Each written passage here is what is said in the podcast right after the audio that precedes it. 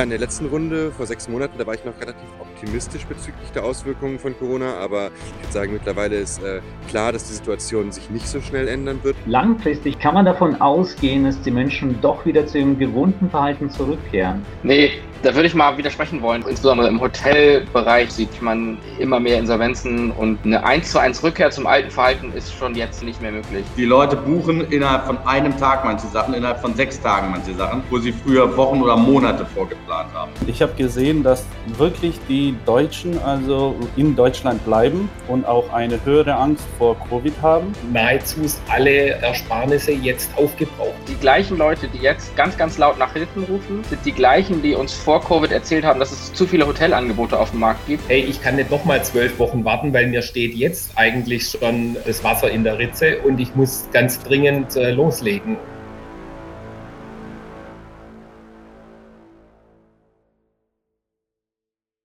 Herzlich willkommen beim SEO Driven Roundtable Corona Special 2 sozusagen. Das heißt, ich habe nochmal in die Runde gefragt, der Teilnehmer vom ersten SEO-Driven Roundtable zum Thema Corona, ob wir nochmal ein Recap machen wollen quasi zu dem Thema. Wir haben ja jetzt sechs Monate ähm, Corona miterlebt, alle. Ähm, zu Beginn gab es viele Thesen, erste Zahlen. Jetzt schauen wir mal, wie sich das Ganze so bei allen entwickelt hat. Ähm, natürlich, wie immer, ähm, freue ich mich, wenn ihr äh, den SEO-Driven YouTube-Channel abonniert. Ja, den zeige ich euch jetzt hier gleich auch nochmal. Also bei ähm, YouTube unter dem Hashtag SEO-Driven findet ihr von mir, äh, ich glaube mittlerweile fast 400 Videos mit SEO-Tipps und solchen spannenden Podcast-Runden ähm, wie heute. So, ich würde dann mal loslegen und zwar ähm, habe ich ja auch beim letzten Mal so ein paar Insights gezeigt, Traffic-Daten. Wir haben ja gesehen, wie es bei einigen massiv eingebrochen ist. Gerade der Reisebereich war ja ganz krass betroffen. Und wir haben natürlich auch ähm, darauf reagiert und geschaut, in welchen Bereichen kann man was rausholen äh, zu Corona. Ähm, das Suchverhalten der Menschen hat sich natürlich ganz krass verändert, ganz schlagartig, äh, ganz interessant, weil man das natürlich in vielen SEO-Tools erst dann mit viel Verzögerung sehen konnte.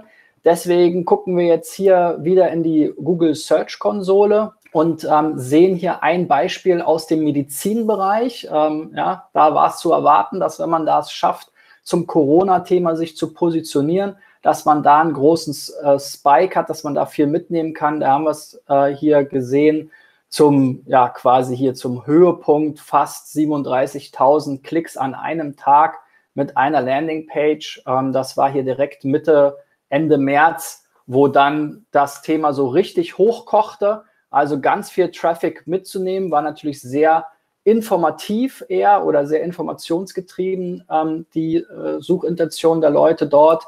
Aber etwas später, als dann sich die Bundesregierung doch entschieden hat, das Thema Mundschutz, ähm, ja, das grüne Licht zu geben dafür, sehen wir hier nochmal ein Beispiel von einem Mundschutz-Online-Shop, wo dann hier quasi mit der Ankündigung ähm, Mitte April, dass jetzt Mundschutz überall zur Pflicht wird, eben auch entsprechend der Traffic massiv hochging, auch hier über 20.000 Klicks an einem Tag zu rund um die Themen Mundschutz und Co. Und das letzte Beispiel aus dem Reisebereich, auch da ist es uns gelungen, einiges an Traffic einzusammeln. Viele haben ja versucht, was daraus zu machen. Viele haben vielleicht auch den Kopf hängen lassen. Wir haben versucht, eben natürlich das große Informationsbedürfnis der Leute zum Thema, wo kann ich jetzt hinreisen zu Corona, was für ähm, Reisebeschränkungen gibt es, worauf muss ich achten, wann geht es wieder los, genutzt, haben hier über 100.000 Klicks in relativ kurzer Zeit zusammenbekommen und dann auf der Landingpage eben diese Informationen aufbereitet und entsprechend auch Lead-Generierung betrieben,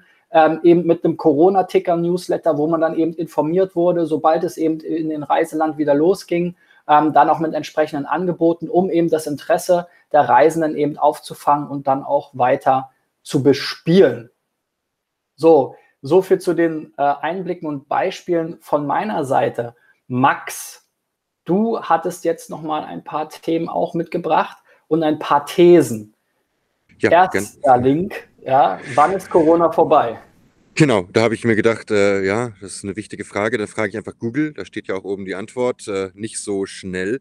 Und äh, ja, in der letzten Runde vor sechs Monaten, da war ich noch relativ optimistisch bezüglich der Auswirkungen von Corona. Aber ich würde sagen, mittlerweile ist äh, klar, dass die Situation sich nicht so schnell ändern wird, dass Corona uns noch eine ganze Weile begleiten wird und dass vor allem im internationalen Tourismus es eher 2022 werden wird, bis sich dort äh, das äh, ja wieder einigermaßen normalisiert oder eventuell auch unser Reiseverhalten sich für immer ändert. Ähm, genau, der, der, Link davor, äh, genau eins zurück, bitte. Ja. Das ist das Thema gewesen, äh, Fernreisen der deutschen Statistik. Es war halt äh, 2019 waren halt die Deutschen so stark am Reisen wie noch nie zuvor. Und gerade Kreuzfahrten und Fernflugreisen wurden halt in einem Ausmaß gebucht, was für die Branche eine Freude war. Aber ich würde sagen, äh, für unseren Planeten mittelfristig ein Problem ist, wenn wir wirklich auch als Deutsche so viel reisen. Und deswegen jetzt der dritte Link, äh, den du ja schon äh, genau, verändert Corona unseren Urlaub etwa für immer? Und äh, da würde ich sagen, vielleicht ist es für die gesamte Menschheit besser, wenn sich unser Reiseverhalten äh, durch diese Pandemie vielleicht wirklich etwas verändern würde. Und ich persönlich wünsche mir, dass Flugreisen wieder etwas Besonderes werden, dass regionaler Tourismus gestärkt wird. Deswegen, ich sitze hier auch gerade in Deutschland, in Norddeutschland auf einem Bauernhof, mache jetzt hier Urlaub und äh, ja, das, die zweite Sache, die hier angesprochen wird schon, ist, äh, sterben die Reisebüros aus. Und äh, ehrlich gesagt wäre ich nicht so traurig, wenn jetzt irgendwie die ganzen Brick-and-Mortal-Reisebüros, die Printkataloge verteilen, äh, irgendwann in Deutschland nicht mehr so wichtig sind und die Digitalisierung beschleunigt wird und halt auch in Deutschland das Internet äh, sehr oder der wichtigste oder vielleicht sogar der einzige Absatzort wird, weil ich denke, wenn man eine exzellente Webseite hat, vielleicht noch mit einem Chatbot und wenn es wirklich notwendig ist, dann irgendwie noch eine Hotline oder Leute äh, beraten kann, dann braucht man nicht unbedingt in jeder Fußgängerzone ein Reisebüro und ähm, ja, ich denke, das ja, sind Max, äh, Dinge, ähm, wie sich verändert. Da kenne ich, da kenn ich eine gute App, äh, mit der kann man alle äh, Tickets äh, weltweit für Busse, Bahn und Flug buchen. Dann braucht man tatsächlich diese Reisebüros nicht mehr. Vielleicht hast du von der App auch schon mal gehört. ja, eventuell. Ja? Er hatte ähm, gerade. Okay, äh, gut. Ja. Nee, also das, äh, klar, ich denke, dass die Digitalisierung oder dass wir alle, wir sind ja, wir stehen ja quasi für die Digitalisierung und auch eher das Online-Reisebusiness. Es ist ja halt erschreckend, dass in Deutschland irgendwie immer noch äh, eigentlich so dieses klassische Reisebüro und der Katalog und so etwas, äh, das ist, was zumindest äh, die Boomer-Generation äh, immer noch nutzt. Und ja, ich hoffe wirklich sehr, dass es auch noch stärker Richtung Online geht. Das wird ganz spannend, weil ähm, die Online-Reisebranche es ja noch nicht hinkriegt. Wir reisen zum Beispiel immer zu fünft und wir brauchen immer zwei Zimmer und wir hätten die gern immer nah beieinander ähm, wegen den Kids. Äh, kein Online-Reisebüro habe ich bislang gesehen, das das zufriedenstellend hinkriegt. Deswegen sind wir tatsächlich echt immer noch in den Reisebüros. Ich habe auch Bekannte, die ähm, zwei Reisebüros zum Beispiel haben und ähm, die sind wirklich schwer am Schimpfen und das sind nahezu alle Ersparnisse jetzt aufgebraucht. Das muss man wirklich so drastisch dann auch mal sagen, ja. Hast du denen mal über die Schulter geschaut, wie sie eigentlich im Reisebüro sowas buchen? Das sieht ja teilweise noch so aus mit äh, quasi schwarzem Hintergrund und weißem Text. Also nicht so wirklich äh, nutzerfreundlich, oder? Ja, ja, das sind diese Amadeus und Start und was weiß ich was alles, die so irgendwie noch so aus dieser Großrechner-Host-Zeit kommen. Ähm, das sieht alles sehr, sehr gruselig aus. Da, da, stimme ich dir voll und ganz zu. Bevor ich Onliner wurde, habe ich mal kurz in einem Reisebüro äh, ein Praktikum gemacht und war dann ganz schön schockiert. Hat sich vielleicht geändert in den letzten zehn Jahren, aber zumindest damals war es so. genau, ich glaube, der Malte hat gerade was eingeworfen. Genau, und Google Trends einfach mal so zum Thema verändertes Reiseverhalten. Ähm, mal ein Beispiel aus UK. Da hat ja, ist ja dieser Begriff Staycation als Vacation im eigenen Land gepusht worden. Und da sieht man ganz schön die, das Suchvolumen für äh, Book Flight und Staycation. Ähm, das, ob das jetzt eine nachhaltige Veränderung ist, muss, muss man mal sehen. Aber zumindest äh, dieses Jahr äh, ist das schon krass, wie, wie groß dieser Begriff Staycation in UK geworden ist. Und äh, ich kann mir vorstellen, dass Reiseanbieter, die da frühzeitig auf das Wort optimiert haben, äh, ein bisschen Traffic mitgenommen haben. Aber da sind wir doch gleich mal bei dem Punkt, ob, ob diese Entwicklung wirklich nachhaltig ist. Ähm, wenn wir jetzt mal die Erdölpreise uns mal anschauen, die liegen ja nahezu am Boden, also 40 Dollar pro Barrel, das ist ja wirklich ein Spottpreis, ein Billigpreis, ja. Außerdem weiß ich äh, von, zumindest mal von einigen russischen Airlines ist es so, sie bieten ja mittlerweile 50 Prozent Rabatte für langfristige Buchungen an. Das heißt, Ähm, langfristig, wenn erstmal diese Corona vorbei ist, also falls es, falls natürlich vorbei ist, kann man davon ausgehen, dass die Menschen doch wieder zu ihrem gewohnten Verhalten zurückkehren und nicht gleichzeitig alles jetzt nur alles in einem Land jetzt die ganzen Urlaube machen werden. Also dieses Staycation, wie auch die Trends zeigen, das geht jetzt mal ganz nach oben. Und dann denke ich mal, ja, also meine Meinung, wird es wieder in die ja, zu der, zu der gewohnten, zum gewohnten Zustand zurückkehren. Nee, da würde ich mal widersprechen wollen. Das ist, glaube ich, schon allein deswegen relativ ausgeschlossen, weil sich die ganz, insbesondere die Airline-Industrie ja massiv verändert und ähm, auch insbesondere im Hotelbereich man immer mehr Insolvenzen und Betreiberwechsel und dergleichen auch sieht. Also eine 1 zu 1 Rückkehr zum alten Verhalten ist schon jetzt, selbst wenn die Leute das wollen, nicht mehr möglich. Und die Leute haben keine Lust mehr, ähm, einer Airline irgendwie langfristig ihr Geld anzuvertrauen, weil sie genau wissen, ähm, wenn es da nochmal kriselt, dass sie wieder so einen Hassel haben, die Kohle zurückzukriegen und so. Das wird so schnell nicht in das alte Verhalten zurückgehen. In Deutschland leben ja auch ganz schön viele Ausländer und äh, ich habe mit beiden zu tun und ich habe gesehen, dass wirklich wirklich die Deutschen also in Deutschland bleiben und auch eine höhere Angst vor Covid haben und die Ausländer eine deutlich weniger Angst haben und die auch so darspiegeln in, in, im alltäglichen Leben. Und das Reiseverhalten der Ausländer ist meiner Meinung nach gleich geblieben, auch, auch urlaubstechnisch. Das heißt, die reisen in ihr Heimatland, finden einen Weg, wenn es kein Flugzeug gibt, dann geht es mit dem Auto. Aber aus meiner Perspektive, die Länder, die ich in Übersicht habe, äh, gibt es wieder alle Flüge, die es früher gab. Die sind rappelvoll und äh, komischerweise werden in diesen Flügen auch die Covid-Regeln zwar versucht einzuhalten, aber keiner hält sich dran. Das heißt, das ist eine Nische, also dieses äh, Reiseverhalten der, sage ich mal, in Deutschland lebenden Ausländer, die natürlich ihre Familie und alles Mögliche besuchen wollen können. Sie weiten ihr Verhalten auch auf Urlaub aus. Das heißt, ich kenne persönlich keinen Ausländer aus meinem Freundeskreis, der nicht im Urlaub war außerhalb von Deutschland. Und dann, wenn man das einmal macht, ich habe jetzt zufälligerweise eine Freundin äh, aus Kroatien und musste da jetzt äh, öfters hinreisen. Wenn man da einmal hingeht, dann sieht man auch, dass die Grenzübergänge und alles viel lockerer ist, als man sich das aus den Nachrichten äh, ausmalen kann. Und deswegen, wenn man einmal es macht, dann beibehält man dieses, äh, dieses Verhalten. Das ist das eine. Und das andere ist, habe ich gesehen, ich habe einen Kunden auch für Kreuzfahrten und äh, habe da gesehen, in dem Bereich zumindest, dass die äh, sehr viele äh, untereinander Reisebüros äh, aufgekauft werden. Das heißt, diejenigen, die pleite gehen oder nicht genug Liquidität haben, werden von den größeren aufgekauft. Das heißt, da wird auch, sage ich mal, werden jetzt größere Tiere geboren werden durch einfach durch die ökonomischen Verhältnisse, dass die anderen nicht ihr Kopf übers Wasser halten können. Und das denke ich mal, wenn man das jetzt kombinieren würde, ja, man, man ist schlau, hat genug Liquidität, kauft sich drei, vier Reisebüros, konzentriert sich dann auf die Reisenden, die jetzt jetzt innerhalb von Deutschland die Deutschen sind und außerhalb Deutschlands die Ausländer, kann man schon einiges reisen. Das heißt, man sieht auch hier, also aus meiner Perspektive, die ich habe, wenn man schnell reagieren kann, wenn man schnell ein Angebot in die Welt setzen kann, wenn man wirklich zurechtbiegen kann, wie, wie gerade der Markt ist, hat man eigentlich auch ganz schön viele Chancen. Nur muss man extrem schnell sein und auf das gewohnte alte tägliche äh, Verhalten kann man leider nicht mehr zurückgreifen. Am Samstag fliege ich jetzt nach Norwegen und der, der Anbieter hat sich so aufgestellt, dass er Camps anbietet, in denen man die Quarantänebedingungen erfüllt. Man kann also als Familie oder als größere Gruppe in dem Camp dort verbleiben und hat nur den Transfer und kann als einzelne Person also problemlos nach Norwegen äh, reisen. Wenn man es jetzt mal hoch aggregiert und wir haben ja quasi die äh, größte Plattform für, für Ground Transport hier in Europa, ähm, wird es natürlich nicht sein, dass sich der Markt hundertprozentig ändert, aber mit Sicherheit, wie Konstantin sagt, wird äh, das Verhalten sich ändern, auch wenn es nur um 20 Prozent äh, ist. Und das sehen wir in den Distanzen, die zurückgelegt werden.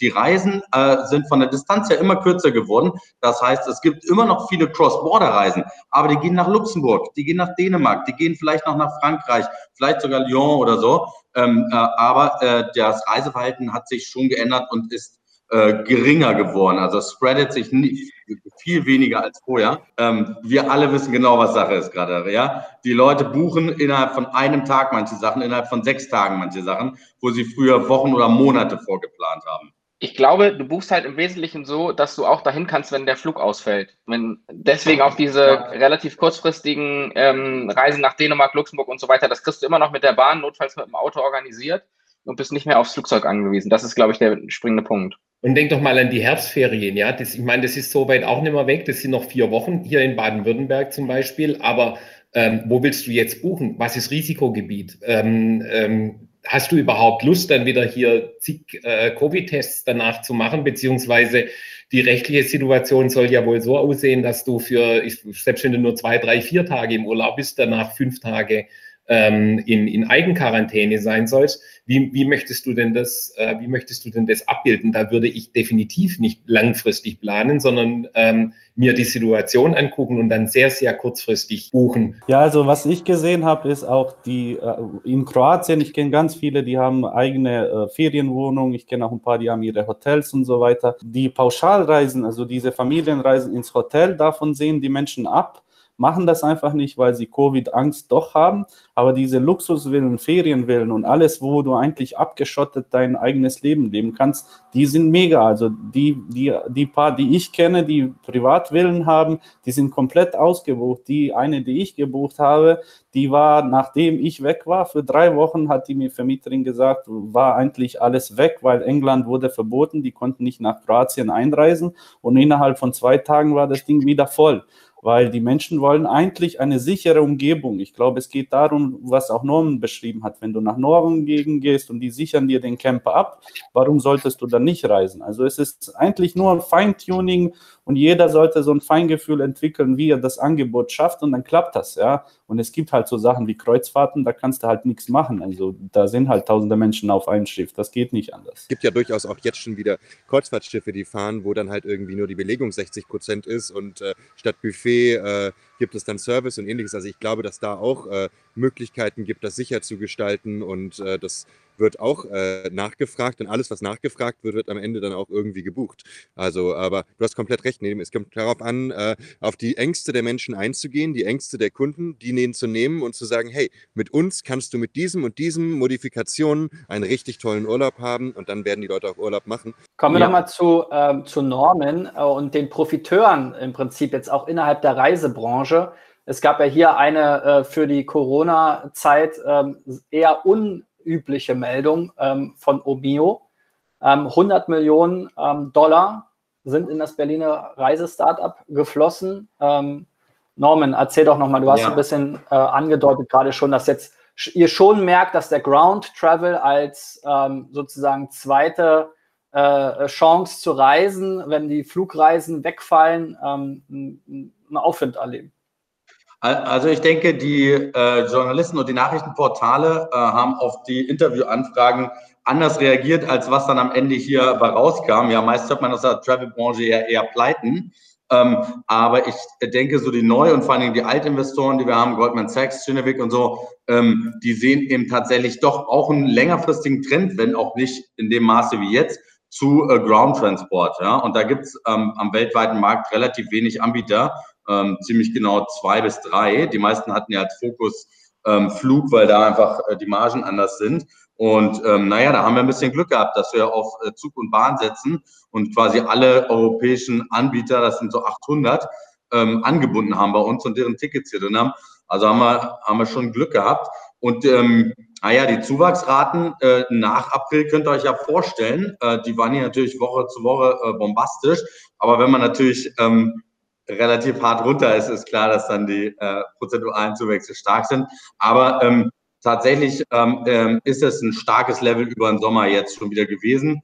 Ähm, jetzt müssen wir schauen, wie die Restriktionen, die jetzt ja wieder zunehmen, ja, das sieht man dann auch immer sofort in Woche über Woche in den Länderbuchungen, ähm, was die wieder für einen Effekt haben. Gerade wenn die Herbstferien kommen, wäre es natürlich schön, wenn die meisten Länder voll auf grün sind.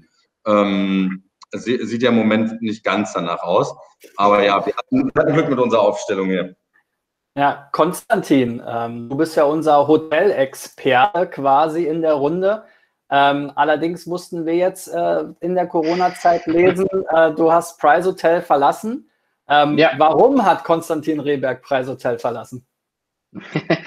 Ähm, der wesentliche Grund ist gar nicht im Bezug auf Covid, sondern der wesentliche Grund ist ähm, der, dass ich derzeit an meinem eigenen Hospitality-Konzept arbeite. Ähm, jetzt wirst du mir aber nicht entlocken können, was genau das sein wird, weil das ist noch. Ähm, Erzähl mal. Wir sind doch hier unter Verschluss. Ja, genau. Okay, aber du, Aber du glaubst weiter an das Thema äh, im Allgemeinen. Also du verlässt jetzt nicht die Reisebranche. Ja, wird man sehen, ähm, wie dicht das dann an der Reisebranche ist. Ähm, was ich grundsätzlich an Trends oder was ich an Beobachtungen sehe, ist so ein bisschen traurig tatsächlich. Als wir das letzte Mal gesprochen haben, war meine Hoffnung relativ stark, dass sich auch die Bestandshotellerie und die klassische Hotellerie irgendwie zusammenrauft und in Digitalisierung investiert, ein digitales Mindset entwickelt und da ein bisschen vorgeht. Was ich aktuell beobachte oder die letzten Monate total stark beobachte, ist das absolute Gegenteil. Also alles, was klassische Bestandshotellerie ist, macht einen totalen Turnaround. Ich könnte dir mindestens oder ich könnte euch mindestens irgendwie fünf bis zehn digitale Menschen aus der Hotellerie aufzählen, die die Branche gerade verlassen oder verlassen haben, weil die einfach ja ein bisschen ernüchtert von dem Investitionsstau oder von dem Investitionsverhalten sind und das ist tatsächlich relativ traurig. Das ist jetzt bei mir nicht der Grund, aber das habe ich tatsächlich relativ häufig jetzt beobachtet in den letzten Monaten oder Wochen. Von dem äh, Booking.com CEO, der in Holidoo äh, investiert hat, was steckt da dahinter? Ferienwohnung. Ja, genau. Was ich ganz spannend finde, und das ist sozusagen die andere Seite der Medaille, die ich jetzt gerade gesagt habe, ist, dass diejenigen, die investieren und bereit sind, sich anders aufzustellen, und es gibt ja auch coole Hotelkonzepte, die jetzt echt an Traction gewinnen, dass die echt gut nach vorne gehen und da der Markt sich total durchwirbelt. Also das ist ganz, ganz, ganz spannend zu sehen, ähm, dass da auch wieder Investmentfenster offen sind für Sachen, wo man eigentlich geglaubt hätte, da ähm, gibt es keine Investments mehr. Ja, also ihr müsst euch das mal äh, einfach klar machen, wie dumm die reagieren. Also ich muss wirklich das Wort dumm benutzen. Also äh, Fünf-Sterne-Hotels zum Beispiel in Kroatien haben anstatt ihren 180, 220 Euro, die sie für die Übernachtung nehmen, während der Covid-Zeit nicht auf 100 oder 80 runtergesenkt die Preise, damit sie mehr Leute anziehen, sondern einfach die Preise verdoppelt. Ja, also so, solche dummen Maßnahmen machen sie. Das ist ja einfach unglaublich, wie wie die Schieflage bei denen ist, wie sie versuchen, da aus der Krise rauszukommen. Und zum Beispiel am Bodensee hat wahrscheinlich auch der Ralf gesehen, also viele meiner Freunde waren am Bodensee. Dort sind natürlicherweise die Preise gestiegen, weil die Anfrage extrem hoch ist. Alle wollen einfach irgendwie aufs, aufs Bodensee. Aber sie kennen einfach die Mittel nicht und äh, äh die hören auch nicht auf die Berater. Das ist ja nicht nur die Reisebranche, sondern ganz viele auch andere Nischen hören nicht auf ihre Berater und äh, rufen jeden Tag an und fragen, warum ist der Umsatz niedriger, warum ist der Umsatz niedriger. Dann kannst du dich x-mal wiederholen, sie ändern nichts, weil Mindset-Änderung ist einfach nicht leicht. Und äh, man muss, darf das auch nicht unterschätzen, was denn Covid den Menschen abverlangt. Also man, sie müssen auf einmal komplett umdenken. Manche leben in diesen Strukturen 30, 40 Jahre und müssen jetzt auf einmal was Neues denken und sie haben noch nie was von digitaler Setup gehört, sei denn vom Mindset. Also es ist extrem schwierig für manche Menschen. Ja. Mhm. Ähm, nichtsdestotrotz kommen ja eben auch die, die Hilferufe trotzdem aus der Hotelleriebranche. Ne? Selbst die, Helfer, äh, die Lockerungen helfen nur bedingt. Was würde denn der Hotelbranche helfen in der aktuellen Situation? Konstantin. Vielleicht würde mal so ein Blick äh, der Branche quasi auf die Zeit vor Corona helfen. Also die gleichen Leute, die jetzt ganz, ganz laut nach Hilfen rufen, sind die gleichen, die uns vor Covid erzählt haben, dass es zu viele Hotelangebote auf dem Markt gibt und dass quasi mehr gebaut wird, als die Nachfrage befriedigen kann. Und vielleicht muss man auch mal diese Situation jetzt so ein bisschen nutzen, um das wieder ins Gleichgewicht zu bringen und auszutarieren und auch schauen, wie man gutes Personal langfristig hält und solche Themen. Ähm, da gerät halt derzeit so viel in Vergessenheit, weil es so eine krasse Verschiebung von Fokus und von Ressourcen gibt. Deswegen die Frage kann man jetzt gar nicht so klar beantworten. Also ich würde für meinen Teil sagen, schaut einfach mal in oder dass man mehr in die digitale Infrastruktur schaut und einfach guckt, was kann man tun, wie kann man diese Zeit nutzen, um da viel neu aufzustellen. Und damit meine ich jetzt nicht, der, das, der aktuelle große Trend ist halt einfach contactless einchecken zu können. Das sind so Basics, die hätten eigentlich schon vor Corona längst fertig sein müssen. Es gewinnt natürlich gerade so ein bisschen an Trend, aber wenn ich mir da einfach zwei, drei externe Dienstleister hole und die zusammenklatschen, das funktioniert so halb, dann habe ich nichts gewonnen oder habe ich diese Zeit nicht richtig genutzt, um meine digitale Infrastruktur ein bisschen auf Vordermann zu bringen. Also das ist jetzt viel, viel mehr als nur Online-Marketing, sondern da geht es halt wirklich im Kern darum, wie bin ich eigentlich aufgestellt und wie arbeite ich auch und wie stelle ich mal meine, also im Prinzip muss man die Zeit nutzen, die gesamte Organisation eines Hotels von A bis Z in Frage zu stellen und zu sagen, wie stelle ich mich richtig für die Zeit nach Corona auf? Das sind ja Trends, die sehen wir alle seit zehn Jahren. Das ist ja nichts Neues, dass wir eine ganz neue Form von Arbeitsorganisation brauchen. Und alle, die das verpennt haben, kommen jetzt halt massiv ins Straucheln und ganz, ganz viele von denen haben halt den Kopf in Sand gesteckt und glauben, die können den einfach wieder rausziehen, wenn Corona vorbei ist und so weitermachen wie vorher und ziehen sich noch ein bisschen über Wasser durch staatliche Hilfen, indem sie irgendwelche Vermieter irgendwie, ich will jetzt nicht prellen sagen, aber dann noch versuchen, staatlich vom Mieterschutz rauszuschlagen und viel besser beraten werden ganz, ganz viele, wenn sie einfach ihre Infrastruktur und ihre Arbeitsorganisation mal in Frage stellen. Ja, zum Beispiel können die auch, anstatt zu sagen, wir machen Buffets und es ist Corona-Free-Buffet oder so sagen sie, wir machen äh, Zimmerservice. Es gibt Room-Service anstatt äh, Buffet. Wir machen die Schwimmbäder zu, deswegen werden die Abstände an den Stränden eingehalten. Jeder bekommt sein eigenes Zelt, wenn es sein muss und so weiter. Es sind einfache Maßnahmen, auch mitarbeitermäßig. Man stellt einfach die Leute, die für den Schwimmbad und für die ganzen äh, Entertainment-Sachen da waren, einfach weg und sagt, ihr geht jetzt auf Pause und stellt einfach mehr Küche ein.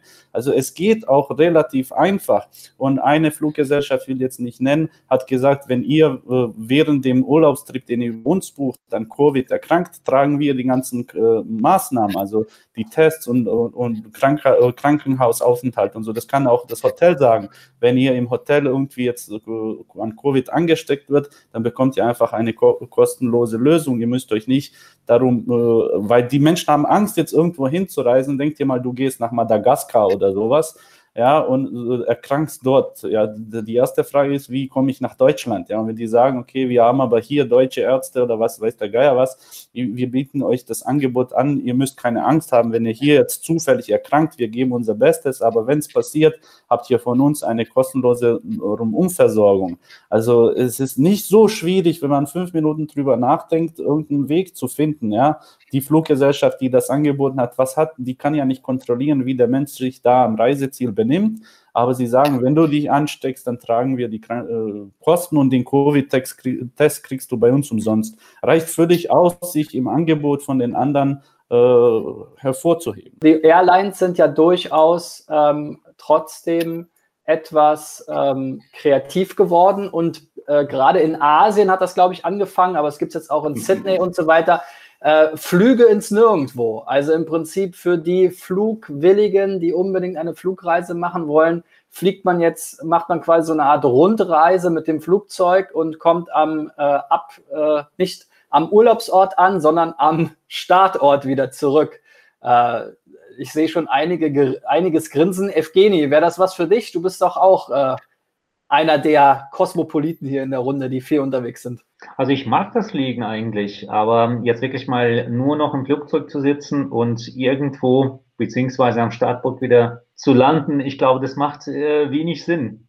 Also Flugzeugfliegen ist, äh, also außer ich bin vielleicht in der First Class und ich fliege in einem Jet, dann ja, dann gerne, wieso nicht? Einfach mal einmal auszuprobieren. Aber sonst äh, in einer Economy Class, auch wenn es nicht so viele Leute dem dran sitzen, eher nicht. Ja, ich glaube, die Flieger wurden sogar teilweise dafür umgebaut, um eben mehr Luxus zu bieten und so, so, sozusagen diese Experience. Es gab dann mehr zu essen und so. Also es war so, so eine Art Experience äh, äh für sich. Ne? Eben ja, also ich würde es, wie gesagt, gerne ausprobieren. Es kommt nur auf das Essen an, auf die Unterhaltung kommt es an und äh, wer da sonst noch mitfliegt. Ja? damit man auch 24 Stunden lang auch mal ein bisschen Unterhaltung findet. Die Idee kommt gleich aus der Kreuzfahrtbranche, oder? Wo sie diese blauen Reisen äh, angefangen haben. Ich glaube, TUI hat es so genannt, äh, wo es im Endeffekt darum ging, das Schiff als Destination. Ich glaube, bei einem Schiff macht das noch viel mehr äh, Sinn als bei einem Flugzeug, weil da einfach sehr viel da mehr ist Platz die Infrastruktur ist. da, ja. Ne? Und die Infrastruktur ja, ne, auf den Schiffen. Die haben ja Entertainment, die haben ja Kinos, die haben Theater, die haben Pools, die haben Restaurants, das ist alles da. Das hast du ja im Flugzeug ja. normalerweise nur ja, sehr eingeschränkt. A380 ist ja schon richtig groß, also da passt ja schon einiges rein. Vielleicht mal nicht so ein Riesenpool, aber es kommt ja, wie gesagt, auf die Anzahl der, der Passagiere an. Air Berlin hat sowas immer angeboten von Düsseldorf aus, ein Rundflug über den Nordpol und wieder zurück. Ist tatsächlich ein Angebot, was die zu Zeiten, als es die noch gab, ähm, angeboten äh, hatten. Und äh, ich, ich habe das nicht gemacht, aber ich fand es irgendwo eine ganz spannende, eine ganz spannende Geschichte. Wer kommt schon an den Nordpol in, in warmen, also ich sag mal, ohne dass er so warme Sachen anziehen muss. Ja, Wäre jetzt vielleicht der Knaller gewesen, kommt für Air Berlin, aber leider zu spät. Ralf, ich will das Thema Digitalisierung eingehen. Das war ja im Prinzip der Aufruf gerade von Konstantin. Hotelbranche, Reisebranche, digitalisiert euch denkt darüber nach, was bedeutet Digitalisierung eigentlich ähm, für euer Geschäft tatsächlich. Ja? ähm, auch nachhaltig und langfristig. Das gilt ja für ganz viele Branchen, auch außerhalb der Reisebranche. Du bist so ein bisschen mein Förderexperte geworden, ja? ähm, weil du ja auch mit deiner Agentur äh, Go Digital ähm, Förderungsprogramme und so weiter mit anbietest äh, oder dort sozusagen Partner bist. Ähm, die Corona-Förderung war ja auch ein Riesenthema. Vielleicht auch nochmal Start bei Ralf und dann so ein bisschen ähm, in die Runde. Ähm, was ist aus den Förderungen geworden? Mhm. Viel, viel Geld verschossen und hat es was gebracht? Ja, ähm, das Spannende an der Geschichte, da, da, wollte ich vorher den Konstantin nämlich auch schon drauf ansprechen, als er sagte, äh, die sind alle nicht bereit, in Digitalisierung zu gehen. Jetzt sind wir ja Partner von sowohl Go Digital als auch Digital Jetzt und das sind zwei Programme, die wirklich ähm, eigentlich schon seit einiger Zeit, das eine seit einiger Zeit, das andere relativ neu, seit 7. September Geld auf den Markt werfen für ähm, Unternehmengröße äh, bis 100 Mitarbeiter zum Beispiel ähm, und man darüber ja schon einige Dinge auch realisieren kann. Finde ich ganz spannend. Go Digital beispielsweise hat im Moment Bearbeitungszyklen von Minimum zwölf Wochen. Also das heißt wirklich einreichen, bis dann ähm, äh, tatsächlich eine Genehmigung oder sowas ähm, gesagt ist, äh, sind es zwölf Wochen. Die Corona-Hilfe ähm, da waren meiner Ansicht nach die Hürden viel, viel zu hoch, weil die gingen, so wie ich das sehe, eigentlich nur in diese klassische Unternehmensberatungsecke, weil ähm, ähm wir als SEO-Agentur konnten das nicht anbieten, weil du musst da dazu wirklich verpflichtend auch ähm, QM-Handbücher verkauft haben und, und, und und solche Dinge nach, nachweisen können. Ähm, und deswegen glaube ich, ist das an der Stelle etwas verpufft. Was tatsächlich beim Kunden gelandet ist, weiß ich nicht. Bei Digital Jetzt ist es so, es ist ein Programm, das es seit 7. September gibt. Ähm, und am 7. und 8. September sind so viele Anfragen reingegangen, dass die das Programm geclosed haben bis zum 15. Oktober. Also neue Anträge können tatsächlich erst am 15. Oktober angenommen werden. Und ähm, digital jetzt ist super spannend, weil ich bis zu 70 Prozent äh, Förderung erhalten kann auf einen Betrag bis 100.000 Euro. Das ist, damit kann man wirklich richtig viel machen. Und wenn ich mir das anschaue, welche Möglichkeiten das gibt, dann vielleicht auch hier nochmal die Frage an den Konstantin, äh, der das möglicherweise noch etwas besser definieren kann. Wieso steigt die Branche da nicht drauf ein? Fehlt da das Wissen, dass es das gibt? Oder ähm, ist man einfach wirklich tatsächlich so weit zurück? Ich glaube, das ist eine Mischung aus verschiedenen Punkten. Also ich glaube, dass es tatsächlich auch an diesen 30 Prozent Investitionsbereitschaft im Wesentlichen fehlt. Und es fehlt derzeit, das ist zumindest meine Beobachtung, ähm, aus verschiedenen Hotelprodukten jetzt, auch die Bereitschaft, sich mit dem Thema eigentlich zu beschäftigen. Also deswegen kann man jetzt nicht sagen, dass das irgendwie daran liegt, dass die Maßnahmen nicht bekannt sind oder sowas, sondern das ist irgendwie mehr so ein vielschichtiges Thema auf Management-Ebene, würde ich fast sagen, dass einfach die Bereitschaft fehlt, sich komplett zu hinterfragen und auch zu investieren und dann dieses Geld zu nutzen ähm, und auch zweckgebunden zu nutzen. Also ähm, viele Maßnahmen in der Hotellerie insbesondere sind halt oft gar nicht über Agenturen, sondern sind über spezialisierte Dienstleister, die Produkte anbieten und verkaufen. Und da kommt dann auch Förderung oft nicht in Frage. Und es fehlt schon allein an den Personen, die sagen, ähm, was ist eigentlich notwendig, um das mal ein bisschen anders aufzustellen, um auch Dinge selber zu machen, um auch eigene Assets im digitalen Bereich zu schaffen. Dafür fehlt es bei den meisten schon. Oder daran, daran hapert es schon ganz, ganz oft. Okay, also weil ich, ich sage jetzt mal, bei mir äh, habe ich die Erfahrung gemacht, Go Digital jetzt mit zwölf Wochen, ähm, wo ich irgendwo warten muss, bis die Genehmigung da ist und vorher darf nicht mit dem Projekt begonnen werden. Ähm, das, das hätte ich jetzt äh, vermutet, dass hier vielleicht auch so der Punkt ist, hey, ich kann nicht nochmal zwölf Wochen warten, weil mir steht jetzt eigentlich schon ähm, hier das Wasser in der Ritze und ich muss ganz dringend äh, loslegen. Und äh, die Zeit einfach bis die Genehmigung da ist und Gelder äh, für, zur Verfügung stehen, einfach zu lang ist. Vielleicht, vielleicht auch das, aber das glaube ich gar nicht. Also die Maßnahmen, die du ergreifen musst, sind ja eigentlich sehr viel langfristiger. Und wenn es dann an zwölf Wochen hapert, dann ist vielleicht im Kern auch was nicht ganz in Ordnung. Es gab ja auch viele Förderangebote oder Unterstützungsangebote, Support aus der Wirtschaft. Äh, wir haben ja zum Beispiel diesen äh, kostenlosen SEO-Check gemacht. Da wurde auch sehr äh, rege genutzt. Zusammen mit Samrush, Evgeni vielleicht nochmal. Ich merke auch so ein bisschen, wir sind ja auch eine SEO-Agentur. Äh, wir wurden in den letzten Wochen von eigentlich fast jedem großen äh, Online-Marketing-Tool-Anbieter angesprochen. Wie ist denn so die Landschaft äh, dort? Also ähm, habt ihr eher einen Kundenzulauf, äh, da jetzt viele in die Digitalisierung gehen?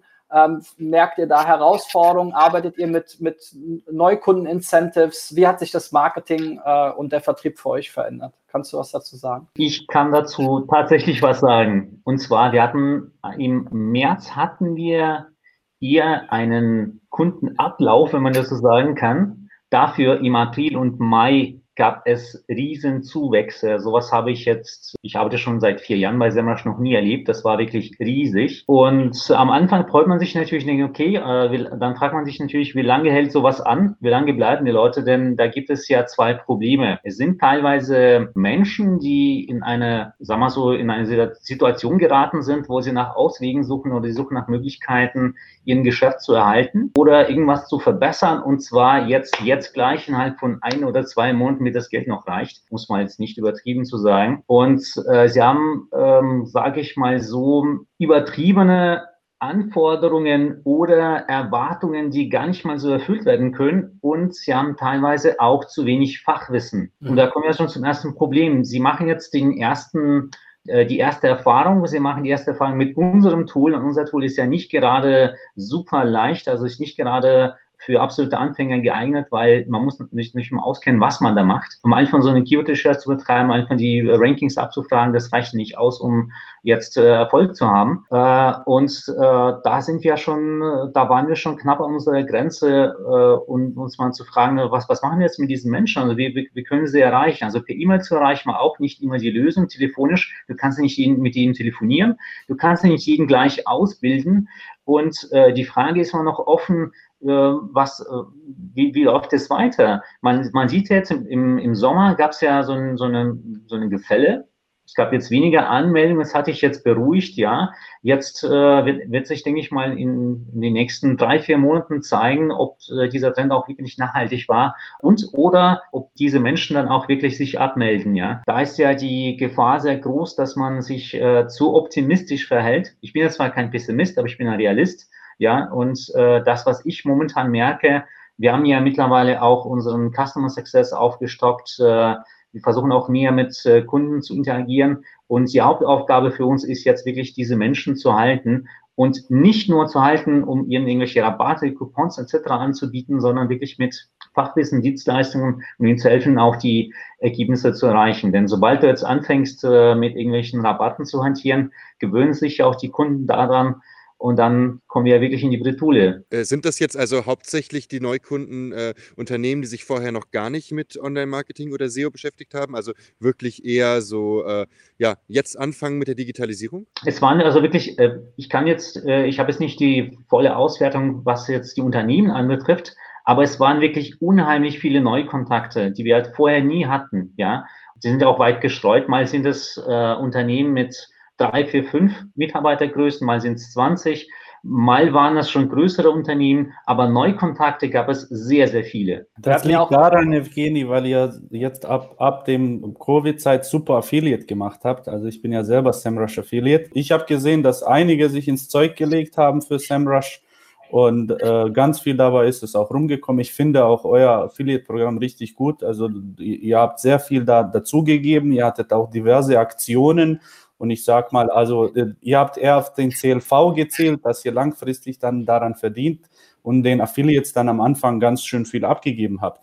Das fand ich äh, extrem gut. Ich denke aber, das hat auch dazu beigetragen. Ihr wart richtig, richtig aktiv währenddessen. Also top, top Arbeit gemacht. Echt. Ja, ich habe auch gesehen, wir hatten ja beim letzten Mal alle äh, auch das Thema Ausbildung und Lernen, digital lernen vielleicht äh, mitgenommen. Also Evgeny war da auf jeden Fall auch einer derjenigen, die ich öfter bei YouTube mit Webinaren und so weiter gesehen habe. Ich glaube, jeder von uns hat in letzter Zeit äh, einige Webinare gemacht. Ich will noch mal ähm, vielleicht auf einen Wachstumsbereich eingehen. Wir haben ja hier einen Kollegen, ich nenne ihn immer so den meinen Analysten in der Runde, auch wenn er es selbst nicht so gerne mag, Malte.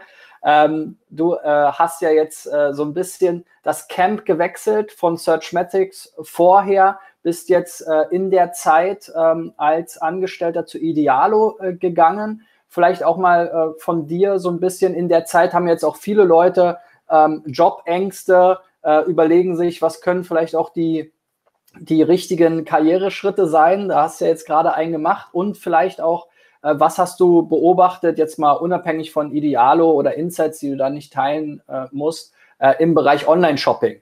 Okay, das waren jetzt sehr viele Fragen auf einmal und eigentlich wollte ich auch noch was zu dem Thema vorher sagen. Dann ähm, schieß los. Bei den, bei den SEO-Tools, da muss man, glaube ich, auch nochmal unterscheiden zwischen Usern, die sich registrieren und Unternehmen, die Umsatz machen. Weil gerade wenn man sich Großkunden anguckt, also, also globale Unternehmen, die ja Ende Q1, Anfang Q2 teilweise nicht mal ihre Mieten gezahlt haben, ähm, da kann man sich vorstellen, dass die auch äh, nicht in, in Tools investiert haben.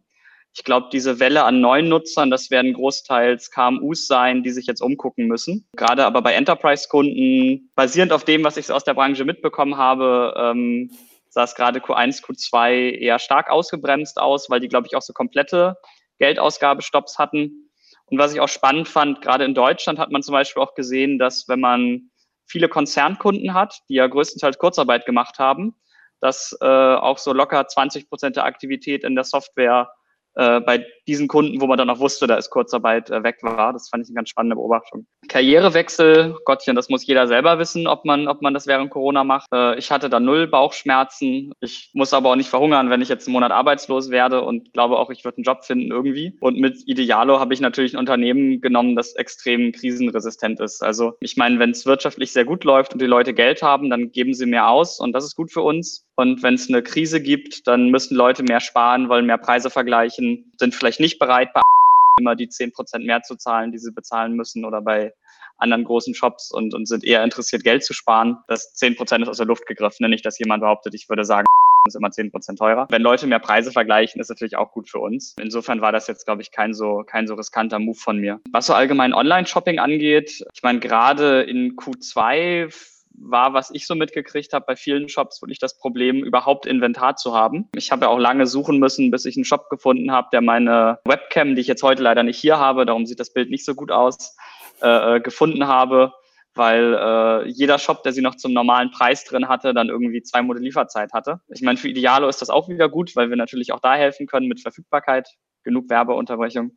Aber das war, glaube ich, für die meisten Shops das Problem. Also das, was nachgefragt war, auch Masken, Desinfektionsmittel, Seife, die Bakterien killt. Ist ja geil, wenn man da bei Google rankt, aber du kannst halt, du kannst halt nicht mehr verkaufen, als du verkaufen kannst. Oder äh, was ich auch viel gesehen habe in diesem Bereich Lebensmittellieferei, Lieferung. Da haben sich ja die SEO-Agenturen zwei, drei Tage lang alle die Hände gerieben, bis sie gesehen haben, oh fuck, die brauchen überhaupt kein Marketing weil die sind einfach an ihren Limits und können die Infrastruktur nicht schnell genug aufbauen. Ja, das ist, glaube ich, so im Online-Shopping das Hauptproblem gewesen. Und gerade für die Händler, die versuchen, just in time mit wenig Infrastruktur Waren immer aus Asien rüber zu schiffen und dann schnell wieder hier zu verkaufen, die hatten, glaube ich, große Probleme, weil da einige Lieferketten kaputt waren. Ich meine, Laptops sind aktuell immer noch äh, rar gesät, wenn man die in größeren Mengen kaufen will. Also wir stellen aktuell so, mit mir zusammen haben 37 andere Mitarbeiter angefangen. Diesen Monat haben wir 45 am, am ersten des Monats angefangen. Da ist schon tatsächlich auch ein Problem, dass man genug Laptops im Voraus ordern muss, weil, weil man die nicht mehr so bekommt. Und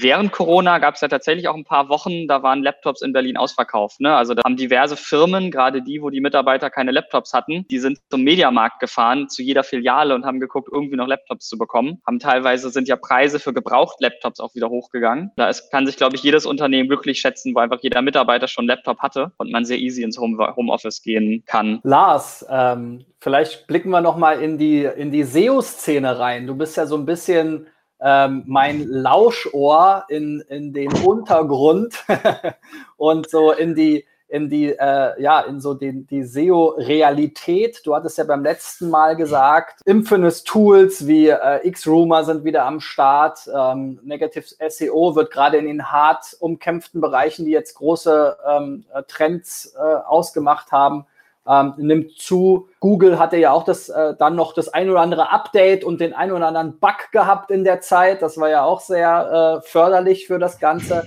Ähm, wie hast du die Zeit erlebt, die letzten sechs Monate? Durchwachsen, äh, relativ äh, lustig, äh, weil in jedem Bereich ist was gekommen äh, von Cybercrime. sehr viele geklaute Accounts gibt es, wo man aber inzwischen sehr überrascht ist, äh, dass äh, Behörden oder auch Inhaber relativ äh, schnell kooperieren. Beim Thema Ranking, Backlink-Aufbau muss man ehrlich gestehen, sind wir in den schlimmsten Zeiten angekommen. Es ist ein Hauen und Stechen und Negativ-SEO wird gerade richtig gut.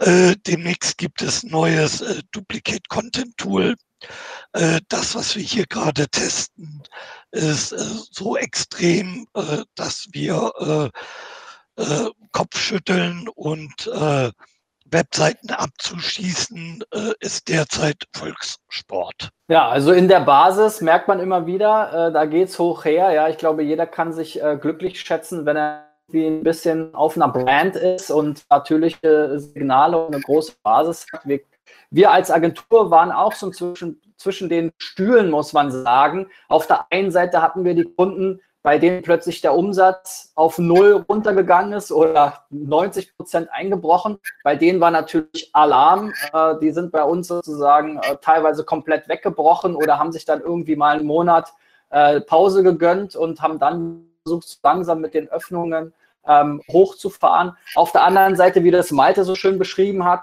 hatten wir Kunden, die haben ihr gesamtes Jahresinventar innerhalb der ersten äh, äh, drei Monate rausgeballert, ja, und innerhalb von äh, drei, vier Wochen Webcams, 2000 Aufträge pro Tag, wo man 20 auf Lager hat, ähm, aber auch äh, der ganze Home and Guard Bereich, also Trampoline zu bekommen, war eine Zeit lang super, super schwer. Ähm, also alles, was für Kinder war, die Preise sind da teilweise ins Unermessliche gestiegen.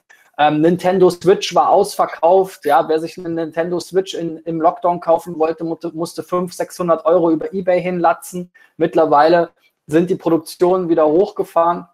Aber das haben wir eben an beiden Seiten gespürt im Prinzip. Es gab eigentlich kaum, kaum Unternehmen und Kunden, die keine Probleme hatten. Natürlich die, die die krassen Probleme hatten und die, die die Luxusprobleme hatten.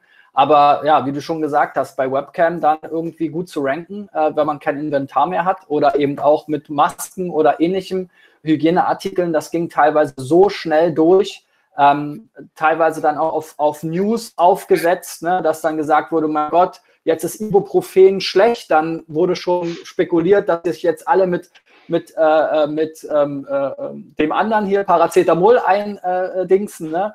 Jeder hat, glaube ich, im Supermarkt miterlebt, dass das Klopapier alle war und hat dann auch mal bei Amazon irgendwie für wahrscheinlich 20 Cent äh, pro Rolle mehr ähm, das beste Charmin weich, weiches Papier gehabt.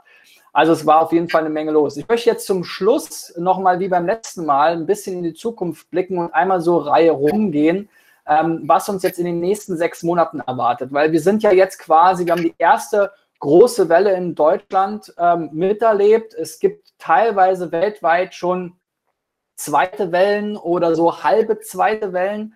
Ähm, man hört aus der Wirtschaft teilweise, äh, einen zweiten Lockdown wird und kann es nicht geben. Das kann sich niemand leisten. Das würde die Wirtschaft komplett ruinieren. Ähm, Bruttoinlandsprodukt und so weiter ist ja auch ähm, massiv gesunken. Und äh, wie geht es jetzt weiter? Wie bereiten wir uns jetzt auf den Winter vor? Was kommt da auf uns zu? Vielleicht, ähm, Ralf, magst du starten? Ja, ich glaube tatsächlich auch, dass wir nicht nochmal so einen riesen Lockdown kriegen werden. Allerdings, wenn ich, ich sag mal, in, meinen, in, in meine Major-Accounts reingucke, dann sehe ich dort auch Homeoffice bis Minimum Ende des Jahres, vermutlich länger. Kurzarbeit in, dem, in der Stufe auch. Das ein oder andere Geld sitzt bisschen enger und bisschen fester. Ähm, und obwohl Budgets dann da sind und auch freigegeben sind, werden die nicht sofort ausgeteilt, sondern dann wirklich im Laufe der Zeit irgendwo zugeteilt. Ich denke mal, dass uns das auf jeden Fall noch begleiten wird, vermutlich auch noch bis Mitte nächsten Jahres begleiten wird. Ähm, und äh, dass, dass wir halt äh, unterstützen müssen diejenigen, die jetzt an der Stelle vielleicht ähm, es etwas schwieriger haben, die ganzen Outdoor- ähm, und Eventanbieter, ähm, die bei uns, ich sag mal, als Basis der Kunden, die wir schon haben, die wir im Moment extrem kostengünstig unterstützen, bis zu kostenloser Unterstützung. Das werden wir noch ein bisschen aufrechterhalten, weil die sind dann auch wieder dankbarer Kunde und wir, ja, wir, wir müssen einfach schauen, dass wir, da, dass wir da durchkommen. Ich glaube nicht, dass es so extremen Lockdown nochmal geben wird, weil wir uns das wirklich nicht leisten können. Und ich gehe davon aus, dass viele andere Branchen kräftig davon profitieren, sei es Glücksspiel, sei es die ganze Bankbranche, wo wir Gott sei Dank auch Kunden haben in diesem Bereich. Und Kredite sind nach wie vor äh, zum Beispiel sehr gefragt. Evgeni, mit Samrush, du hast ja auch so ein bisschen den internationalen Blick, äh, tauscht sich wahrscheinlich auch im äh, Unternehmen international für aus. Ich glaube, ich weiß gar nicht, ob du gerade in Deutschland oder in St. Petersburg sitzt. Ähm, wie siehst du denn so ein bisschen die, die europäische Sicht so äh, von außen? Wie siehst du so die weltweite Entwicklung? Kannst du da irgendwas äh, mit uns teilen, wie es weitergehen kann? Zu der weltweiten Entwicklung kann ich leider nicht sagen. So einen Blick habe ich leider nicht. Außerdem ist es mir zu selbst zu unsicher.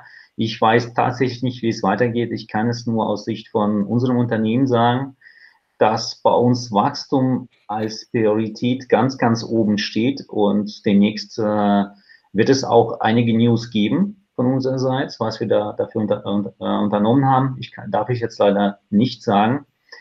Ähm, ich glaube nicht, dass es äh, wie in diesem Frühling äh, genauso einen Lockdown geben wird. Bezweifle ich sehr, sehr.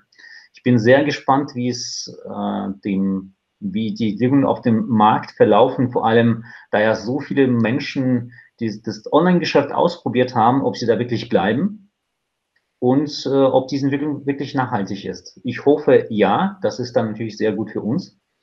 Und äh, die Konkurrenz wird ja auch weiter ansteigen. Ich glaube, es ist wirklich schwer, es vor, vor, vorherzusehen.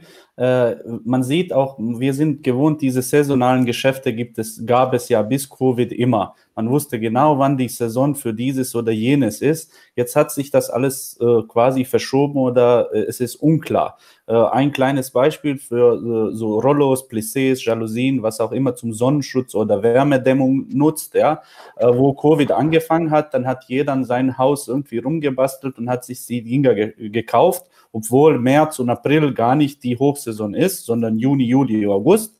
Und äh, einer meiner Kunden hatte den schlimmsten Monat im August. Warum? Was eigentlich Hochsaison normalerweise bedeutet, weil alle sich das Ding bis dahin geholt haben.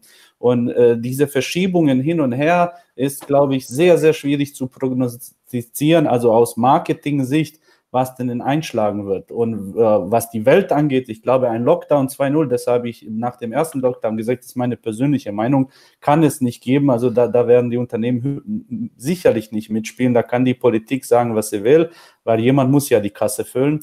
Und äh, bei uns in Deutschland, wir haben es sehr, sehr gut. Ich kann es vergleichen mit diversen anderen Ländern, wo ich viele Freunde habe. Also das war, wie, wie der Staat Deutschland das geregelt hat, das hat noch keiner hinbekommen. Also äh, du konntest dich eigentlich, auch wenn du komplett pleite warst, zurücklehnen und sagen, okay, das regelt jetzt äh, Mutti. Ja, also das gab es nirgendwo anders. Und äh, ich denke, wir müssen auch ein bisschen froh sein, dass wir in diesem Umfeld leben, wo wir die Risiken auch teilweise vom Staat getragen werden. Zwar haben Selbstständige jetzt nicht unbedingt äh, die beste Förderung bekommen, weil man hat ja gesehen, auch ganz viele, die es nicht gebraucht haben, haben es dann beantragt soll eigentlich eine Prüfung geben, weiß nicht, ob es das gibt, aber in die Zukunft zu schauen, ich glaube nur aus taktischer Sicht, ein Lockdown wird es nicht geben, darauf sollte man sich nicht fokussieren, aber was den Markt angeht, Online-Markt, das, das kann keiner voraussehen, glaube ich. Das ist undankbar, irgendwas zu sagen. Max, du sitzt ja jetzt auf dem Bauernhof, hast du gesagt, mit ja. deinem Elektroauto bist du angereist. Also du bist, du hast so eine 180-Grad-Wendung gemacht, warst ja eigentlich immer unser Fernreiseexperte. Ja, ähm, und du hattest schon beim letzten Mal so ein bisschen angedeutet, dass du da Veränderungen äh, siehst. Wie, wie, ja, wann kommt ihr zurück äh, oder bleibt ihr jetzt auf dem Bauernhof? Also seit März äh, wohne ich nicht mehr in Berlin, sondern habe irgendwie ein schönes Haus in Brandenburg und äh, ich habe auch keine Lust mehr zurück nach Berlin zu fahren. Ich will auch nicht mehr in engen Konferenzräumen ohne Fenster mit äh, zehn Kollegen äh, sitzen, die vielleicht gerade vorher auf einem Urlaub in Kroatien waren. Also tatsächlich es ist für mich alles eher eine persönliche Entscheidung, was äh, Corona jetzt für mich gebracht hat, aber durchaus mein Leben zu verändern. Und äh, ja, tatsächlich ein Stück weit raus aus Berlin, ein Stück weit raus äh, aus persönlichen Meetings, äh, werde mich wahrscheinlich auch dadurch beruflich verändern und äh, habe momentan für mich eher den Fokus auf meine Familie, auf die Zukunft. Habe ja mittlerweile auch zwei Kinder. Äh, morgen hat mein zweites Kind ersten Geburtstag. Deswegen auch wahrscheinlich diese Blick auf die Tourismusbranche und hoffe, dass es sich irgendwie alles so ein bisschen nachhaltig nachhaltiger entwickelt, dass die Welt irgendwie insgesamt so ein bisschen, äh, ja, zukunftsweisender wird. Ich weiß, das klingt alles gerade so ein bisschen anders, als wie ich vielleicht noch vor ein paar Jahren drauf war. Aber ich würde sagen, das hat genau, äh, ja, Kinder, äh, es war für mich äh, der Moment, wo ich gedacht habe, okay, ich muss vielleicht ein bisschen langfristiger an die Zukunft denken. Und deswegen ist das auch meine ganz große Hoffnung, dass Corona wenn wir jetzt hier wieder zum Thema zurück Tourismus kommen, äh, dafür sorgt, dass alle Konsumenten ein bisschen nachhaltiger denken, vielleicht nur noch einmal im Jahr in Urlaub fliegen und vielleicht äh, ein bisschen regionaler reisen und ähnliches. Und ich denke, da werde ich mich auch äh, in die Richtung äh, beruflich dann irgendwann äh, hinorientieren im nächsten Jahr, dass ich schaue, äh, ein Unternehmen, was ja, gut zu mir passt und wo ich idealerweise auch im Homeoffice noch bleiben kann eine Weile. Aber erst dann mache ich jetzt Urlaub bis zum Ende des Jahres. Sehr gut. Wow. Norman, Du bist ja hier ähm, auch einer ähm, meiner Lieblingsexperten. Du arbeitest immer für die größten Brands, ähm, für die großen Unicorns, ja. Ähm, ja. Äh, und zum Glück für die, die äh, wahrscheinlich keine, äh, ähm, ja, keine Teilzeitarbeit und sonst was machen müssen, sondern eher weiter wachsen mit hunderten Millionen. Ähm, wie, wie, siehst du die nächsten Monate? Du hattest ja auch schon so ein bisschen berichtet beim letzten Mal, dass du da in einer komfortablen Situation äh, bist, auch privat. Du wohnst ja auch nicht mehr in der Stadt, ähm, aber ja. bist immer noch reisefreudig, ne? Ähm, also ich, äh, ich habe einen Bus, äh, mit dem kann ich mit meinen Kindern und meiner Frau reisen. Das, da, in dem kann ich auch schlafen und äh, kochen und alles. Das macht es leicht. Ich wohne jetzt ja schon seit fünf Jahren in Brandenburg ähm, und äh, äh, arbeite trotzdem ganz gerne in der Stadt. Ähm, und das, das Reisen ähm, ob das berufliches Reisen ist, privates Reisen, Familienreisen, also gibt es sehr viele Gründe, dass ähm, das wird jetzt nicht weggehen. Ja? Das wird sich, äh, äh, das wird sich anpassen. Das haben wir gerade alle gut dargelegt, keine Frage. Ähm, äh, das heißt nicht, dass das weggehen wird. Aber jetzt mal, um unsere äh, digitale Branche sich anzuschauen. Ja, was, was bedeutet denn das, was Ralf ja schon operativ gesehen hat? Durch dieses, durch die Budgetbeschränkung, durch das äh, knappere Budget, das bessere Haushalten, sind jetzt viele gezwungen, mehr zu automatisieren. Ja, für, äh, in der Digitalbranche sind jetzt alle dabei, zu automatisieren. Das hat zwei Seiten. Der, der in der Lage ist, schon zu automatisieren, der die Experten da hat, der schon, sage ich mal, wie so ein Idealo so weit gekommen ist in seinem Firmenleben, ähm, der hat jetzt gut, äh, leichtes Spiel und kann die Automatisierung vorantreiben. Ja, ähm, die, die jetzt knappes Budget haben, aber auch nicht Prozesse, Produkte, ihr digitales Angebot optimieren können, ähm, die haben weit größere Schwierigkeiten, ähm, wenn sie jetzt kein Budget haben. Also da sehe ich, dass die, die schon vorbereitet, die, die Großen sind eh dabei, die, die vorbereitet sind und quasi den Meter vorgearbeitet haben und Personal zur Automatisierung haben oder wissen, ähm, sind weit. Ähm, die, die noch nicht so weit sind und auch kein Budget mehr dafür haben, da, da wird es dann ein bisschen schwieriger, glaube ich. Also in diese Welt entwickeln wir uns, ähm, dass die Vorreiter doch noch einen kleinen äh, Automatisierungs-, Optimierungsvorteil haben werden. Konstantin nickt ganz, äh, ganz aktiv. Ähm, vielleicht geht es ja auch bei Konstantin in der Zukunft in diese Richtung. Abwarten. Aber ähm, ich würde das mal auf jeden Fall total unterstreichen, was Norman gesagt hat. Ich glaube, das ist auch so der einzige Trend, den man wirklich, ähm, also den ich mir zutraue, mit absoluter Sicherheit vorherzusagen, ähm, dass sich dieses Gap zwischen digitalen Unternehmen im weitesten Sinne und nicht digitalen massiv vergrößern wird. Und ähm, da fällt halt dieser ganze Punkt von Norman angesprochen, also Automatisierung, Prozesse und so weiter rein. Da fällt aber auch das Thema Arbeitsorganisation rein. Also Malte hat das so schön gesagt, dass quasi Firmen Probleme hatten, auf einmal äh, Menschen ins Homeoffice zu bekommen, weil sie gar keine Laptops kaufen konnten. Das ist so sehr bildlich, zeigt das so auf, wie die Unternehmen, die echt zehn Jahre lang total gepennt haben, jetzt richtig einen auf den Deckel kriegen. Die können nicht mal mehr Technik kaufen. Und genau dieser Trend wird sich verstärken ähm, weil es denen auf einmal an Geld fehlt, weil es denen am richtigen Personal fehlt, ähm, weil die einfach den Kopf nicht mehr aus dem Sand kriegen. Und ähm, da sehen wir, glaube ich, noch viele Insolvenzen im Zweifel auch ähm, über die verschiedensten Branchen, aber da sehen wir auch ganz, ganz große ähm, Verwerfungen im, Klass also in, im Bereich klassisches Unternehmertum. Also das ist jetzt nicht nur Touristik, das ist genauso klassische irgendwie Mallbetreiber, was weiß ich was, ähm, das in allen Branchen ähm, sieht man, glaube ich, dieses Gap immer größer werden und mit einer viel, viel größeren Geschwindigkeit größer werden, als das die letzten Jahre der Fall war. Mhm. Ja, ist ganz witzig, äh, wo du das so sagst. Jetzt, ähm, wir sind mit, seit zehn Jahren arbeiten wir nur noch mit Notebooks, ja. Und für uns war es jetzt gar kein großes Problem, da wir ohnehin mit den Cloud-Tools arbeiten, mit Notebooks und so weiter. Es war eher so ein emotionales, organisatorisches Umstellen. Ja, damit hat sich auch nicht jeder äh, wohlgefühlt oder das, da, das hat gerade für die Eltern auch ähm, äh, öfter mal äh, neue Herausforderungen mit sich gebracht. Aber die Technik, die stand. Die Technik ist ja der eine Punkt und der zweite Punkt ist halt genau der, den du ansprichst. Also auch eine Organisationsform zu haben, wo sich auch Eltern zurechtfinden und wo auch alle, der, alle klar sind, auf welches Ziel bin ich eigentlich allein, woran arbeite ich eigentlich gerade. Und wenn so das klassische Meeting wegfällt, das klassische, ähm, alle treffen sich montags morgens und besprechen, was machen wir eigentlich die Woche, wenn das quasi auf einmal auch digital alles stattfinden muss, braucht es eine ganz andere Form von Organisation.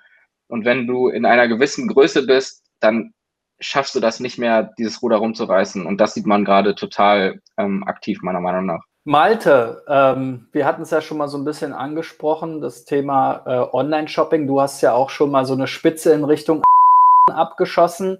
Ähm, man hat ja da, ähm, ja, also es gab ja eine riesige Tech-Rally äh, an den Aktienmärkten, äh, auch und mit von angeführt. Siehst du denn auch, ich glaube, es gab letztens noch so eine Studie, äh, wo die äh, Umsätze äh, so hinlaufen in Deutschland im Online-Shopping. Der Balken von war unheimlich breit und Otto und Mediamarkt und wie sie alle heißen, Notebooks billiger, waren dagegen trotz hervorragender Zahlen alles wirklich nur noch David statt den Goliaths. Wie geht denn da die Reise weiterhin? Wird sich das weiter zentralisieren oder kämpft ihr mit Ideal oder für das Gegenteil? Also ich glaube, kein Online-Shop hat die Chance äh, einzuholen. Ich glaube, da muss man mal ganz fair sein. Das ist der beste Online-Shop, wenn ich einfach einfach ein Produkt finden und zu einem einigermaßen okayen Preis finden will, insbesondere mit dem Marktplatz dazu. Natürlich hat, hat Idealo den Anspruch, sich als einer der Top-Player im E-Commerce zu halten und äh, da sehen unsere Zahlen ja auch gut aus. Ich glaube, grundsätzlich muss halt jeder kleine Shop jetzt fürs nächste Jahr erstmal sehen, kriege ich mein, meine Supply Chain Probleme in den Griff, falls nochmal Corona kommt, kriege ich meine ganzen Remote-Arbeitsprobleme, die jeder irgendwie so hat, in den Griff und, und kann ich es überhaupt noch schaffen, abzuverkaufen. Ähm, ich glaube nicht, dass es viele Firmen gibt, die rumlaufen und sagen, wir stoßen den vom Thron. Also ich wüsste nicht, wer es schaffen sollte. Ähm, ich glaube, grundsätzlich würde ich allen Marketing-Teams irgendwie empfehlen, äh, sich nicht auf, auf monatsweises Forecasting zwölf Monate in Advance zu verlassen, weil das wird äh, je nach Lockdown einem komplett um die Ohren fliegen. Ich glaube, da ist wichtig, dass man mit OKRs oder ähnlichen Instrumenten arbeitet, um einfach allein zu sein und dann agil schnell reagieren zu können. Und äh, so allgemein zur Remote-Arbeit habe ich auch mal einen Artikel äh, von ein paar Monaten jetzt, glaube ich, schon geschrieben. Äh, da ist besonders ein Thema spannend. Die Pyramide der Remote-Arbeit können wir vielleicht verlinken da sieht man, finde ich, schön, dass, dass viele Unternehmen gerade in Deutschland dann noch auf ganz, ganz niedrigster Stufe sind, obwohl es ja von Firmen wie ähm, Automatic, die von Anfang an remote sind, viele, viele Learnings gibt, wie man Remote-Arbeit richtig macht und dass es eben der falsche Weg ist, statt 10 Face-to-Face-Meetings, 15 äh, Zoom- oder Teams-Meetings zu machen. Ansonsten, wir haben ja auch so ein bisschen über gebeutelte Branchen gesprochen. Ich glaube, da muss einem immer klar sein, dass wenn jetzt zum Beispiel Reisebüros pleite gehen, dass das für Booking und Omeo gut ist, dass wenn Hotelketten pleite gehen, dass das für Airbnb gut ist. Ähm, ich glaube, jeder, jeder Verlierer wird auch immer wieder Chancen für Gewinner auftun. Und äh, da muss man, glaube ich, äh, die Augen offen halten. Und äh, vielleicht noch so ein, so ein Tipp für alle Konsumenten, weil äh, Christian, du hast auch das Thema angesprochen, dass einige Produkte nicht verfügbar waren. Ähm, was wir halt viel sehen, ist, nur weil Produkte in Deutschland nicht verfügbar sind, heißt das nicht, dass du die nicht in im EU-Ausland äh, kaufen kannst. Und ähm, Beispiel ein Kollege von mir mhm. wollte ein Kinderfahrrad haben. Das gab es, glaube ich, in Deutschland entweder gar nicht oder zum dreifachen Preis. Konnte in Frankreich zum normalen Preis bestellen. Und da das ja in der EU relativ problemlos möglich ist, wurde es dann auch recht zeitnah geliefert. Das ist vielleicht nochmal so ein Tipp für jeden, der in den nächsten Monaten das Problem hat, dass irgendwas nicht verfügbar ist auch mal über Landesgrenzen hinweg zu schauen. Für mich wird es wirklich spannend sein zu beobachten, wie das dann jetzt mit diesen so Saisonprodukten, wie jetzt so ein Trampolin oder sowas weitergeht. Ne? Ob man jetzt wirklich, also das wird jetzt auch so eine große Wette werden. Ne? Kommen die jetzt im nächsten Frühjahr wieder? Weil man hat so ein bisschen das Gefühl, also wenn ich hier so in unserer kleinen äh, Siedlung so rumschaue, ja, vielleicht sieht man es auch irgendwann mal in, in, in Google äh, Satellite View, äh, jede, jeder Garten hat jetzt so ein Ding. Es hat sich einfach jeder mit allem eingedeckt. Was soll man nächstes Jahr noch kaufen? Ich glaube, da braucht es auch Produktinnovation. Ja? Ich meine, ich kaufe ja jetzt nicht nächstes Jahr das zweite äh, Trampolin. Ne? Ich habe jetzt so ein Ding ähm, und alle Nachbarn auch, die Kinder haben, haben jetzt so ein Teil. Ne? Und ähm, ich glaube, so diese normalen saisonalen Effekte, wie wir es auch schon angesprochen haben, dass dann immer mal wieder noch welche hinterher schwappen, da wurde in manchen Produktsegmenten gerade alles so ausverkauft und es könnte auch ein großer Fehler sein, jetzt so krass zu restocken, dass man jetzt davon ausgeht, diese Nachfrage hält jetzt an. Ja? Das ist vielleicht bei der Nintendo Switch oder bei den nächsten Spielekonsolen-Generationen so, aber ähm, im, im, im Falle vieler so äh, Haushaltsgeräte und Home und Beauty, da, also so Home Beautification, bin ich echt gespannt, wie es da weitergeht. Zum Abschluss vielleicht nochmal äh, am Ende der Lars. Wir haben ihn heute ein bisschen geschont, weil seine Stimme etwas äh, äh, kratzig ist. Ähm, vielleicht kannst du ja nochmal eine, einen SEO-Ausblick geben. Wann kommt denn endlich das nächste Core-Update? Das war doch eigentlich jeden Herbst im September oder Oktober. Das große Core-Update, was das Core-Update aus dem, äh, aus dem ähm, Frühling einfach nochmal negiert hat. Das würde mir gerade ganz gut passen. Wann kommt das? Äh, ich denke, Google ist da dran. Was ich aber einfach äh, jetzt in den letzten drei Monaten gemerkt habe, wer jetzt nicht sieht, wird bald nicht mehr ernten. Also äh, wir müssen uns alle noch viel mehr anstrengen, um für den Markt noch viel präsenter zu sein. In jeglicher Richtung, ob SEO, ob Online-Marketing. Ich glaube, äh, der Arbeitsaufwand äh, wird für uns noch viel, viel mehr, als wir denken. Ja, also wir als Agentur bereiten uns auch äh, in alle Richtungen vor. Ja, es war für uns, wir sind so plus minus da so durchgeschwommen, wie ich es schon mal ein bisschen beschrieben habe. Ähm, in vielen Bereichen hat es sich wieder etwas normalisiert. Die großen Ausreißer hat man ja auch in meinen Charts gesehen, haben sich relativ schnell wieder ähm, normalisiert.